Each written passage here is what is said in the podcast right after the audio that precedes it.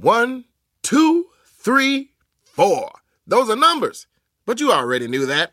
If you want to know what number you're going to pay each month for your car, use Kelly Blue Book My Wallet on Auto Trader. They're really good at numbers. Auto Trader. The living room is where you make life's most beautiful memories. But your sofa shouldn't be the one remembering them. The new life resistant, high performance furniture collection from Ashley is designed to withstand all the spills, slip ups, and muddy paws that come with the best parts of life. Ashley high performance sofas and recliners are soft, on trend, and easy to clean. Shop the high performance furniture in store or online at ashley.com. Ashley, for the love of home.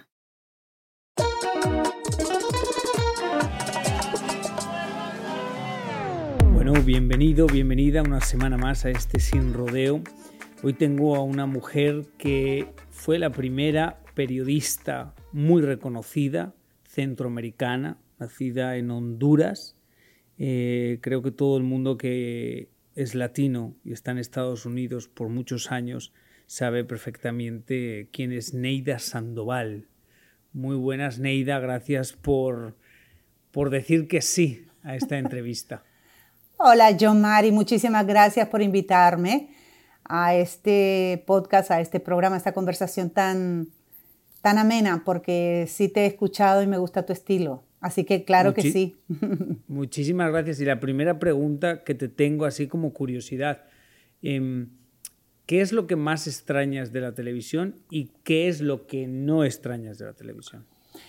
Mira, extraño mis encuentros con el equipo técnico, esos abrazos, esas conversaciones. Extraño el calor de mis colegas, un cafecito con ellos. Em, para mí la televisión es mi otra familia.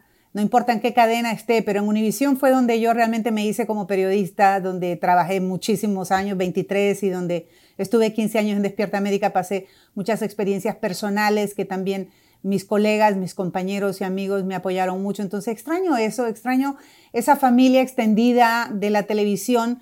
No extraño las madrugadas.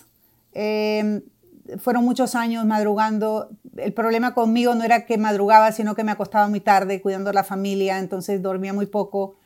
Em, no extraño el final de mis años frente a los noticieros porque era otro ambiente y yo estaba acostumbrada a trabajar en un ambiente muy diferente, con mucha libertad, con mucha independencia, con mucho respeto.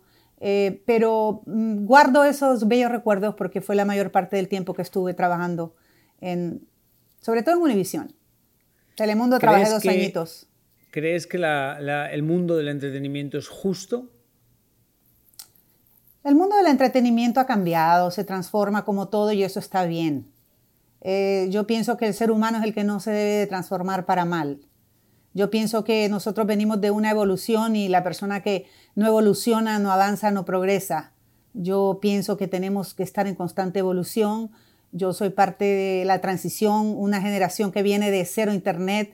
Eh, imagínate, yo eh, no tenía luz, electricidad en mi pueblo. A los siete años llegó la electricidad en mi pueblo, a mi casa. Yo amaba leer y leía con un candil, con lo que encontraba. Entonces, eh, yo vengo de otra época eh, y yo vengo de una época de, una generación de adaptación rápida a, las circunstancias, ya sean eh, buenas o no tan buenas. Entonces yo me siento muy afortunada de ser de esa generación. Estoy tratando de enseñarle a mis hijos también a vivir en una generación cambiante donde uno se adapte a la transición rápido. A lo que no me adapto es a la mala gente.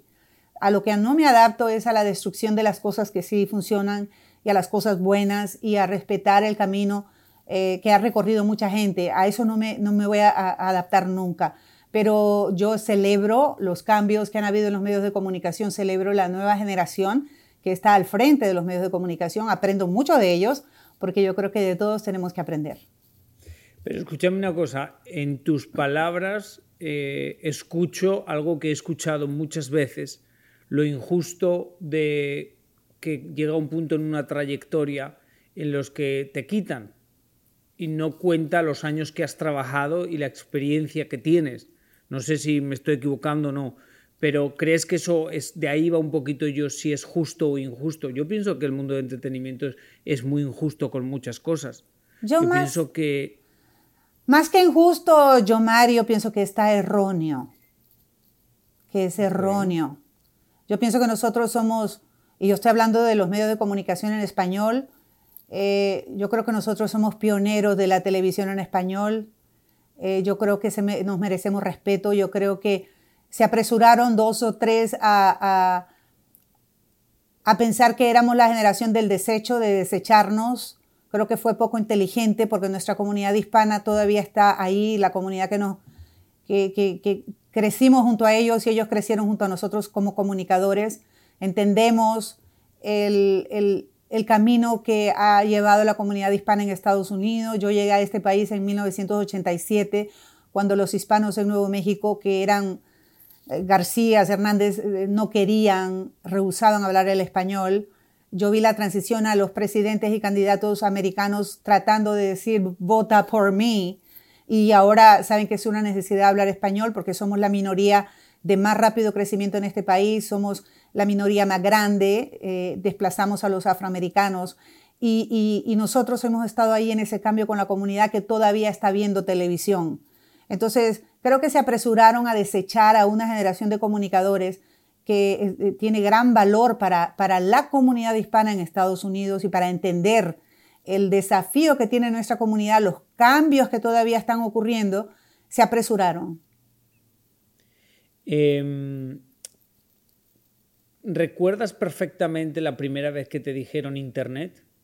Sí, en Despierta América nos prohibían yo, María, decir Internet. A Ana María Canseco, que con su mamá Ara, que acaba de fallecer, ellas eran las tech eran las, las especialistas en todo esto innovador de tecnología que para nosotros era como hablar eh, en otro idioma. Eh, la verdad era, era muy interesante y recuerdo claramente cuando estábamos sentados antes de comenzar, por ejemplo, en, los comerciales, eh, y estábamos sentados al, al, el programa Despierta América antes estaba, cuando nosotros estábamos, estaba bien estructurado. Yo era la autoridad de noticias, Fernando Arao era la autoridad de humor, con Rafael José, que se encargaba de también entrevistas médicas, Ana María, entretenimiento, Giselle, por supuesto, entretenimiento y algunas entrevistas de, familiares y de hijos y eso. Entonces, todo era súper estructurado, pero al principio del programa, antes de ir cada uno a su segmento, siempre estábamos todos juntos para empezar el show bien alegres. Y yo me acuerdo que antes de entrar, cuando empezaba lo del internet, nuestra jefa le decía a Ana María, cuidadito con decir la palabra internet. Ahora nos reímos. Pero Ana María decía, pero por favor, si, si eso está pasando. Y, ella se frustraba y yo me reía, pero y ahora lo hablamos, a veces le digo, Ana, ¿te acuerdas cuando te prohibían decir internet? Era, era increíble, le teníamos miedo al internet. Y yo creo que estábamos en lo cierto, porque el internet hay que respetarlo. Bueno, tú crees que, eh, bueno, ahora tú acabas de agarrar tus 100.000 suscriptores en, Facebook, que es en, en, YouTube, que es un logro. Felicidades. Gracias. Entonces me imagino, me imagino que, bueno, de alguna forma ¿no piensas, alguna vez lo he pensado yo, de alguna forma hace 20 años, 25 años, si te sacaban de la televisión de una cadena grande, como que se te acababa todo. Ahora, bueno, hay un montón de plataformas, tenemos nuestras propias plataformas, tienes otros sitios donde exponerte. Creo que eso ha cambiado mucho, porque antes sí que era el final de muchas carreras. Ahora es, bueno, ahora es si tú tienes tu talento, si tú tienes tu voz, hay muchas plataformas en las que puedes exponerte. No sé cómo lo ves tú, porque tú lo, vives de otra manera. Yo crecí, yo he venido un poco más tarde, entonces creces, no lo ves tan claro como lo ves tú, porque es como blanco, negro. O sea, viviste una época, ahora hay otra. Bueno, yo pasé por el blanco y negro y ahora estoy en el gris color rosa porque ya pasé eh, eh, ese, ese shock, ese momento de una separación brusca de no un trabajo, sino toda una vida haciendo televisión y estando frente a unas cámaras y trabajando con mucho amor por empresas, sobre todo por Univision. En Telemundo estuve solo dos años, pero también fue una separación brusca, o sea, sin sentido para mí, ¿no? Pero la cosa es que después de pasar por esa etapa de duelo, me di cuenta que tenía que sacarle ventaja a, una situación adversa para mí. Eh, eh, yo creo que más adversa no porque yo quiera seguir pegada a una pantalla o tener fama o, no, porque, porque ya yo había pasado ese umbral hacía mucho tiempo. Eh, simplemente por el hecho de que te quitan tu zona de confort financiero y eso te desajusta cuando tienes una familia que mantener o tienes metas y esto. A cualquier persona le pasa. Pero una vez que me repuse de eso, me di cuenta que estábamos en una era eh, donde teníamos muchas plataformas y como dices, antes a un comunicador lo sacaban de los, de, de los dos o tres medios importantes de comunicación y estabas muerto. Ibas a la radio pero no te volvían a ver. Pero ahora es una maravilla. Yo me siento súper afortunada, bendecida, empoderada, como esa nueva palabra, empowered, empoderada, porque yo tengo la posibilidad ahora sí de ser una comunicadora objetiva, sin censura más que mi censura y la censura que pueda tener el medio que, estoy utilizando, la plataforma que tienen ellos sus censuras, eh, como es Facebook o es Google, para quien trabajo ahora de manera independiente con mi canal en YouTube, que puedo monetizar, que puedo monetizar a través de Instagram, que es de, de, Facebook, que ahora es la compañía Meta. Ellos tienen guidelines que son eh, los lineamientos comunitarios, tú te los lees bien, saben cuáles son las reglas, pero no tienes a alguien encima diciéndote eso no está bien porque todo es muy subjetivo. Yo pienso que no hay objetividad total en ningún medio de comunicación y ahora las los medios de comunicación tienen eh, sus agendas bien marcadas, políticas. Entonces, pienso que... Pero escúchame una cosa, escúchame una cosa porque está diciendo una cosa muy interesante. Pero yo, por ejemplo, que subo muchos videos en Instagram, en Facebook, en muchas cosas, a mí, bueno, el otro día me cancelaron un video que no hablaba nada del otro mundo, pero obviamente tocas temas que no les gusta. Sí, de sexualidad. hay temas que no los tocan. ¿no? Pero tú los y lees. Te lo quitan. Pero si tú lees si tú te sientas, yo me he pasado muchas horas, mi esposo me regaña, leyendo, porque nosotros no leemos, no leemos eh, las letras pequeñas y, nosotros tenemos que aprender a leer la letra chiquita en cualquier cosa que vayamos a firmar o cualquier compromiso que vayamos a hacer. Nos pasaba a nosotros cuando teníamos eh, contratos con las, vaya, con, con, grandes empresas para las cuales yo trabajé, pero yo sabía que siempre las empresas llegaban las de ganar con sus contratos. Pero en este caso, cuando tú lees las guías comunitarias, la política comunitaria que tienen esto, estas plataformas, ahí te lo dejan bien claro, pero acuérdate, todo es subjetivo. Ellos siempre tienen la última palabra. A mí también me han bloqueado un par de, de videos de Instagram eh, uno fue de la frontera, eh, yo puse una señora que iba con una niña, alando una niña durante una caravana, que iban cruzando la frontera hacia Estados Unidos, eh, y yo, yo escribí, yo escribí algo que yo conozco muy bien porque yo fui corresponsal en la frontera y, y esas caravanas vienen de mi país, y a mí me lo, me lo censuraron y me lo bloquearon, y otro video por ahí, pero yo pienso que, que, tienes por lo menos la posibilidad de, de, de argumentar, de pelear para que te vuelvan, te vuelvan a poner tu video. Pero yo creo que la censura es mucho menos que si trabajas para un medio grande, yo, eh, Mari. No sé, o sea... Pero depende también, por ejemplo, no sé el material... O sea, yo te entiendo... por el material, mira, depende de, de, la persona, de lo que publiques, porque lo que yo publico es muy diferente a lo que tú puedes publicar o a lo que otros youtubers o otras eh, influencers o personas eh, publican. Lo mío es eh, mucho más en la línea que he seguido por todos estos años de, comunicadora. O sea, yo no me voy por la parte de tan controversial, entonces tengo menos posibilidades, pero por supuesto hay otras personas que publican otro tipo de contenido y ahí tal vez sienten un poco más la resistencia por parte de estas plataformas. Look around. You can find cars like these on AutoTrader. New cars, used cars, electric cars, maybe even flying cars. Okay, no flying cars, but as soon as they get invented, they'll be on Auto Trader. Just you wait. Auto Trader. Whether you're a morning person or a bedtime procrastinator, everyone deserves a mattress that works for their style. And you'll find the best mattress for you at Ashley. The new Temper Adapt collection at Ashley brings you one of a kind body conforming technology, making every sleep tailored to be your best. The collection also features cool to the touch covers and motion absorption to help minimize sleep disruptions from partners, pets, or kids. Shop the all new Temper Adapt collection at Ashley in store or online at ashley.com. Ashley, for the love of home.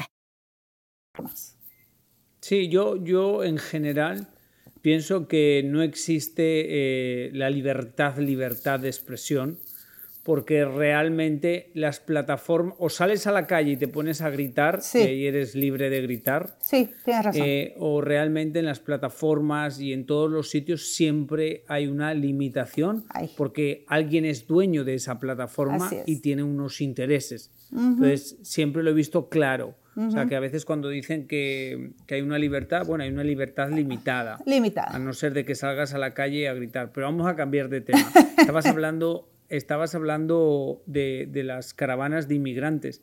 ¿Cómo tú, tú que eres una mujer que ha tratado ese tema por muchos años, porque es una noticia que lleva recurrente años y años y años, eh, ¿cómo tú explicarías a la gente lo que es eso, lo que significa? Porque yo no sé si soy yo o últimamente siento que la gente no comprende a otras personas.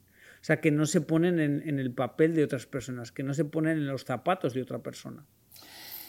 Mira, yo pienso que nadie puede explicar las caravanas. Eh, yo he escuchado muchas entrevistas. Eh, yo fui corresponsal de Univisión en la frontera cuando yo llegué a Estados Unidos. Después de unos años de trabajar en Albuquerque, Nuevo México, yo me mudé a San Antonio, Texas, y yo estuve a cargo del Buró de Noticias de Univisión en Texas y yo cubrí la frontera como corresponsal y era otra situación.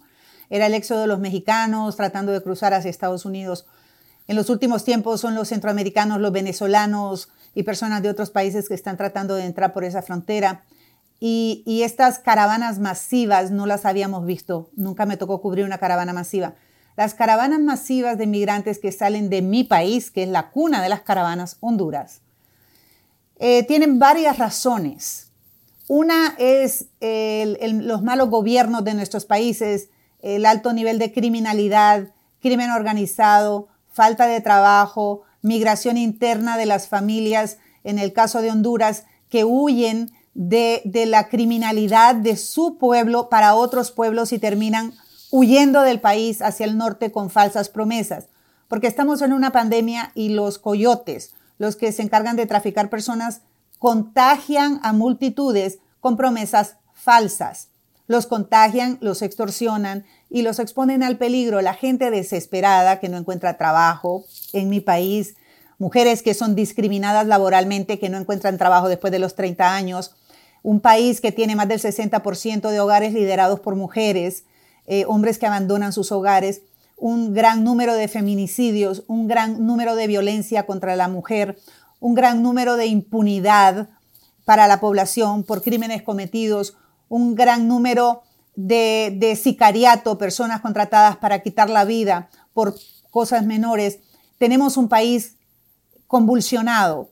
Y, los coyotes, las personas que trafican y les exigen 14 mil dólares a los parientes que están de este lado, trabajando en dos o tres trabajos, viviendo en cuartos, hasta 15 personas para mandar las remesas a nuestro país y las remesas que envían los migrantes de Estados Unidos, por ejemplo, hacia Honduras, es un gran porcentaje del ingreso eh, de la economía de mi país. Y, e igual pasa en El Salvador, que los salvadoreños son un grupo migratorio que antes que los hondureños, eh, por la guerra civil que sufrieron, ellos llegaron a Estados Unidos antes y son gente que han enviado remesas y mantienen la economía de su país. Em, ha sido una situación bien trágica porque estamos hablando del triángulo norte que comprende Honduras, Guatemala y El Salvador, que es de donde surgen estas caravanas pero nacen en Honduras y arrastran los migrantes de Guatemala y El Salvador. Ahora vimos a Kamala Harris, que llegó a Honduras a la toma de posesión de la nueva presidenta, eh, para hablar de migración, porque Joe Biden la encargó a ella para encargarse de este asunto que nadie ha podido lidiar con él. En Estados Unidos cambiamos de presidente y entonces los coyotes engañan a la gente diciéndole, llegó Biden, va, van a abrir la frontera. Mentira. Esa gente son miles que se quedan varados del otro lado de la frontera, en el lado mexicano. ¿Qué, haría? Es horrible. ¿Qué crees que cambiaría todo? O sea, ¿qué es necesario para que eso cambie? Sanear nuestros países, gobernantes que sean transparentes, que restauren la comunidad. Nosotros tenemos países divididos por partidos políticos que se aprovechan y, por los altos niveles de corrupción. Entonces, todos estos asuntos que te he dicho que, que involucran a nuestra sociedad eh, es desesperante para cualquier persona que no ve, está remando contra la corriente, que no sale adelante, que teme perder su vida y que no encuentra un trabajo decente. Jóvenes recién graduados de la universidad que no encuentran trabajo. Entonces, es una situación bastante difícil. Eh, y, y pienso que la mujer lleva las de perder y como somos, tenemos hogares liderados por mujeres, las mujeres agarran a sus hijos, una bolsita en la mano, sus sandalias y agarran hacia el norte.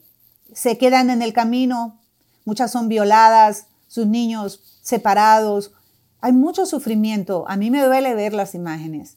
Y, y muchos se quedan en el camino. Los gobiernos están tratando de hacer arreglos para que esos migrantes no lleguen a Estados Unidos y se queden en México, en Guatemala. Pero esos países también están mal.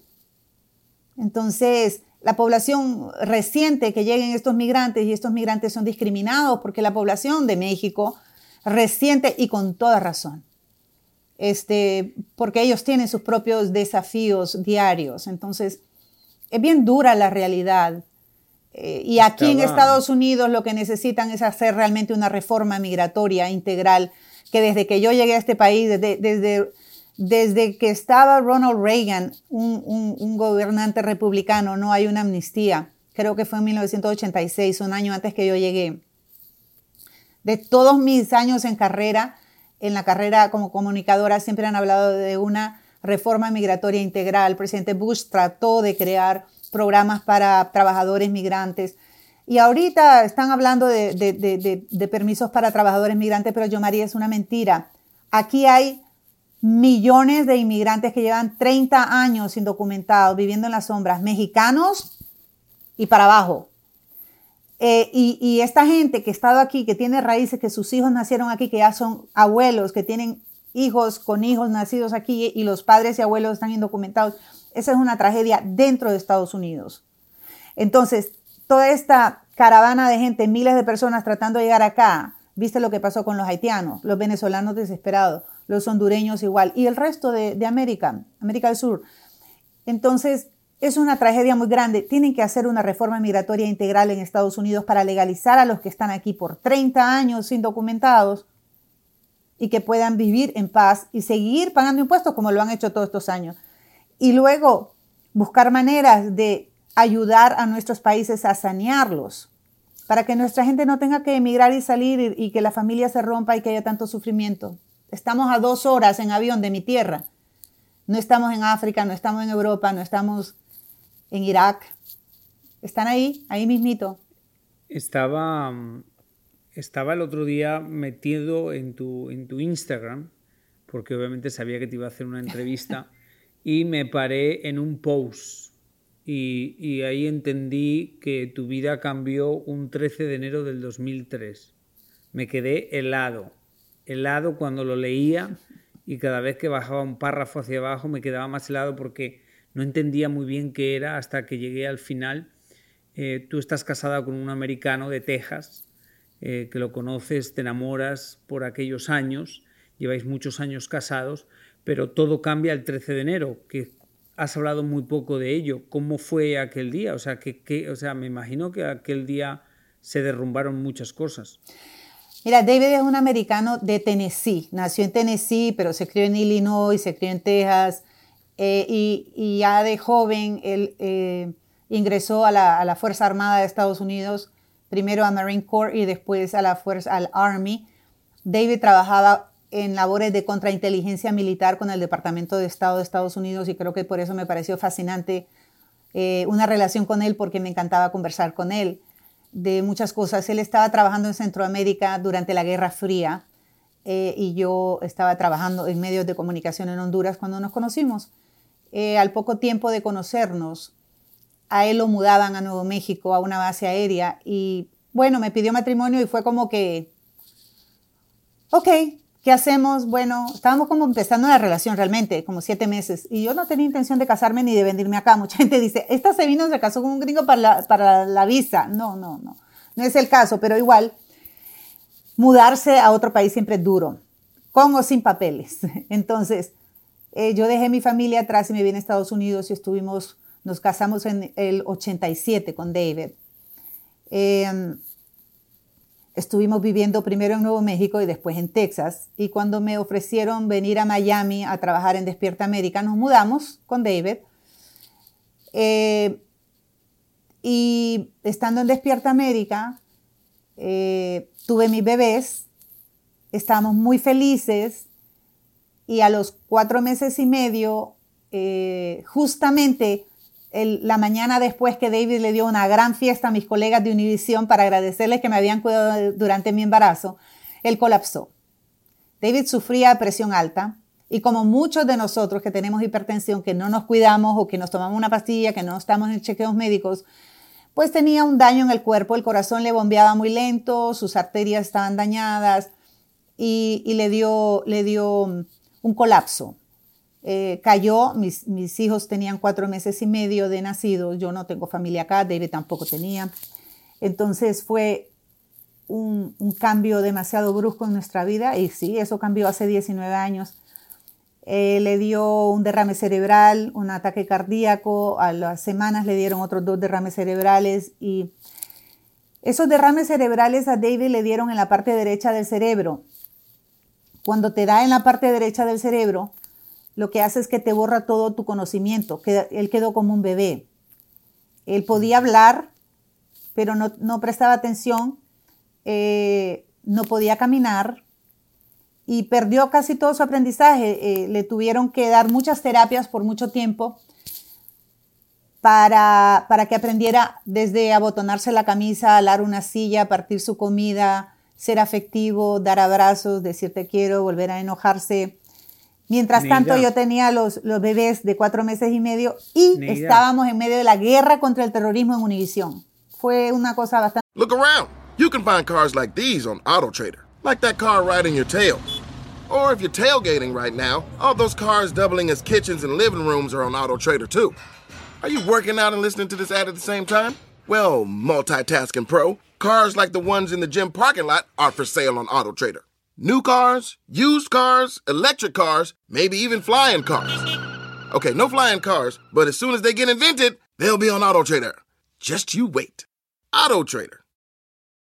Whether you're a morning person or a bedtime procrastinator, everyone deserves a mattress that works for their style. And you'll find the best mattress for you at Ashley. The new Temper Adapt collection at Ashley brings you one of a kind body conforming technology, making every sleep tailored to be your best. The collection also features cool to the touch covers and motion absorption to help minimize sleep disruptions from partners, pets, or kids. Shop the all new Temper Adapt collection at Ashley in store or online at ashley.com. Ashley, for the love of home. Difícil. ¿A quién, ¿A quién le llorabas? ¿Dónde llorabas? ¿Dónde te apoyabas? Mira, yo creo que yo me congelé. Tú sabes cuando porque tú has pasado traumas en tu vida. Cuando uno, esto es un trauma. Eh, yo, yo te digo que yo eh, en la vida he aprendido a enfrentar la adversidad con dignidad, pero esto era bastante fuerte porque no tenía mi familia inmediata acá, toda mi familia en Honduras, la familia de David en Tennessee. Eh, yo tenía mis buenos colegas y amigos, pero todo el mundo anda ocupado en sus cosas y me apoyaron mucho. Pero yo tenía mis bebés recién nacidos, David en cuidados intensivos y yo estaba al frente de, eh, acuérdate que eso fue en enero del 2003. Los ataques terroristas ocurrieron en el 2001. Entonces, eh, todo el 2002 estuvimos nosotros, bueno, con la guerra contra el terrorismo. Entonces, estábamos realmente muy enfocados en el trabajo. Yo tenía que estar bien enfocada en mi trabajo. Y, fueron como tres frentes de batalla, uno en el hospital, uno en la casa y, uno en el trabajo. Yo creo que yo estaba como anestesiada, enfocada en que yo tenía que enfocarme, durmiendo poco y cuando empecé a llorar, creo que lloraba mientras manejaba para llevar a David. Una vez que lo saqué del hospital, lo tenía que llevar todas las tardes, saliendo de Despierta América, corría con él para el Baptist, que está media hora de mi casa acá en el Doral. Entonces, yo salía a la una de Univisión y a las dos tenía David terapia hasta las cinco. Y yo medio veía a mis bebés que estaban con una niñera salvadoreña, que fue un ángel. Y, o sea, creo que empecé a llorar muchos años después. Ya realmente que mis hijos dicen que, nunca me ven llorar. Eh, y las pocas veces que he llorado se extrañan de verme llorar porque cuando lloro no paro. O sea, cuando me ataca el llanto, aguanta, porque yo creo que lloro por todo. Y, y, yo pienso que estoy llorando por un hecho, pero yo creo que estoy llorando por todas las lágrimas acumuladas que guardé para poder seguir adelante. Y bueno. Eh, en, esos, en esos años, es verdad, es verdad aquel dicho que dicen que en los momentos malos sabes quiénes son tus amigos y quién no. ¿Qué, qué, qué gente te sorprendió? María Elena Salinas llegaba a visitarme al hospital. Mm. Pero la verdad es que todos mis compañeros en Despierta Médica y en Univisión fueron, tuvieron mucha empatía conmigo. Eh, sentí su, cariño, su apoyo, personal técnico y, personal y, colegas que estaban frente a la cámara conmigo, eh, mis jefes. Fíjate que un hecho muy bonito que recuerdo. Esto le pasó un domingo a David y mi mamá llegó de Honduras con mi hermano el miércoles. Y yo el jueves estaba en el trabajo. Hice el programa en la mañana. Estaba anestesiada, acuérdate. No sé cómo estaba mi cara, me gustaría ver ese video. Seguro que estaba así como un palo, como una momia. Pero mi jefe me llamó a la casa, el, el, no mi jefe inmediato, Rey Rodríguez, el presidente de la cadena, me regañó. Me dijo, ¿qué estabas haciendo en el trabajo hoy? Eso me hizo llorar. Cuando alguien, tú sientes que la gente realmente entiende tu dolor o tu situación, eso te cala. Porque yo sé que era un hombre muy ocupado y, me llamó y me, y me regañó. Y me dijo, quédate con tu marido, es donde debes estar. Quédate con tu familia.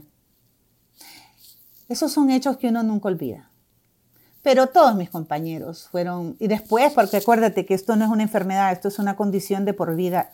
Y mi esposo sigue con nosotros y con el paso de los años la situación no se pone mejor porque viene la edad, muchos medicamentos que te van dañando el sistema, el estado de ánimo se decae, él perdió a sus padres. Entonces todo el, círculo afectivo es mis hijos y yo, porque todo el mundo sigue su vida. En el momento de la emergencia todo el mundo está, pero como cuando uno se muere, ya los tres días todo el mundo se tiene que ir a su, su situación. Entonces, han sido 19 años eh, en los que hemos pasado muchas etapas diferentes. Cuando mis bebés estaban chiquititos, ellos no sabían que yo no estaba ahí. Yo estaba enfocada en David, en recuperarlo. Y con los mejores médicos, neurólogos, cardiólogos, este, psicólogos, terapistas, ángeles, amigos que después me lo venían a cuidar acá a la casa. El señor que cuidaba cosita me hacía turnos en mi casa para yo poder trabajar Manolito, que ya no está con nosotros don Joaquín, otro cubano, que, que era el que trabajaba en la cafetería de Univisión. Cuando salía de trabajar venía a mi casa a cuidarme a David para que yo pudiera lidiar con mi vida. No están los dos. Esos dos cubanos eran mis ángeles en la tierra. Porque después que todo el mundo ya siguió su vida, ellos siguieron conmigo.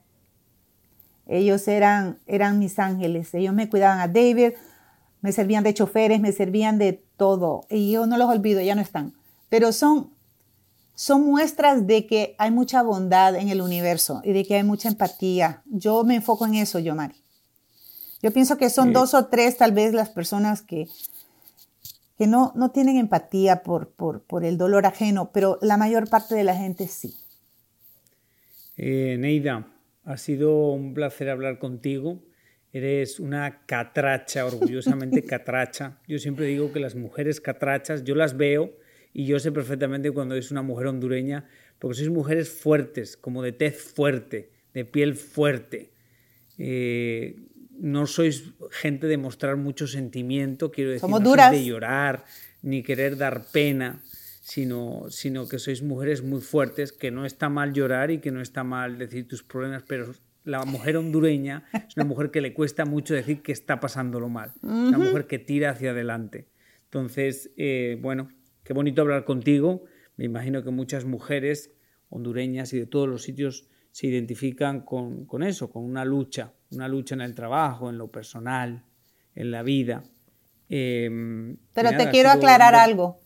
Las mujeres hondureñas somos demasiado tiernas, somos apasionadas. Las mujeres hondureñas somos 100%, el todo por el todo. Las mujeres hondureñas somos muy comprometidas, pero las mujeres hondureñas somos peligrosas. Oh my God. Neida. Porque si no estás en nuestro lado bueno, prepárate. Si estás en el malo, bueno, lo bueno es que yo me siento muy querido por la gente hondureña. Sí. Yo me siento Somos gente buena. sí, cuando estuve en Honduras, que estuve como dos o tres días, de verdad que la gente, o sea, nobles, ¿verdad? Cariñosos y nobles. Una cosa ¿Verdad que te hicieron sentir en casa? Sí, sí, una cosa impresionante. Sí. Eh, Neida, me despido. sí, mi amor. Un abrazo fuerte, muchísima suerte. Eh, la carrera termina cuando uno decide que termine. Todos son pasos y diferentes estados. Así es. Em, nada, y a usted que me escucha, muchísimas gracias una semana más. Eh, hasta la semana que viene. Y lo que siempre, siempre le deseo, que Diosito te ponga donde más puedas brillar.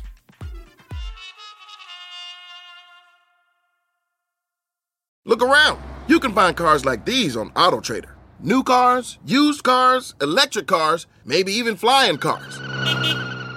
Okay, no flying cars, but as soon as they get invented, they'll be on AutoTrader. Just you wait. AutoTrader. The living room is where you make life's most beautiful memories. But your sofa shouldn't be the one remembering them. The new life resistant, high performance furniture collection from Ashley is designed to withstand all the spills, slip ups, and muddy paws that come with the best parts of life. Ashley high performance sofas and recliners are soft, on trend, and easy to clean. Shop the high performance furniture in store or online at ashley.com. Ashley, for the love of home.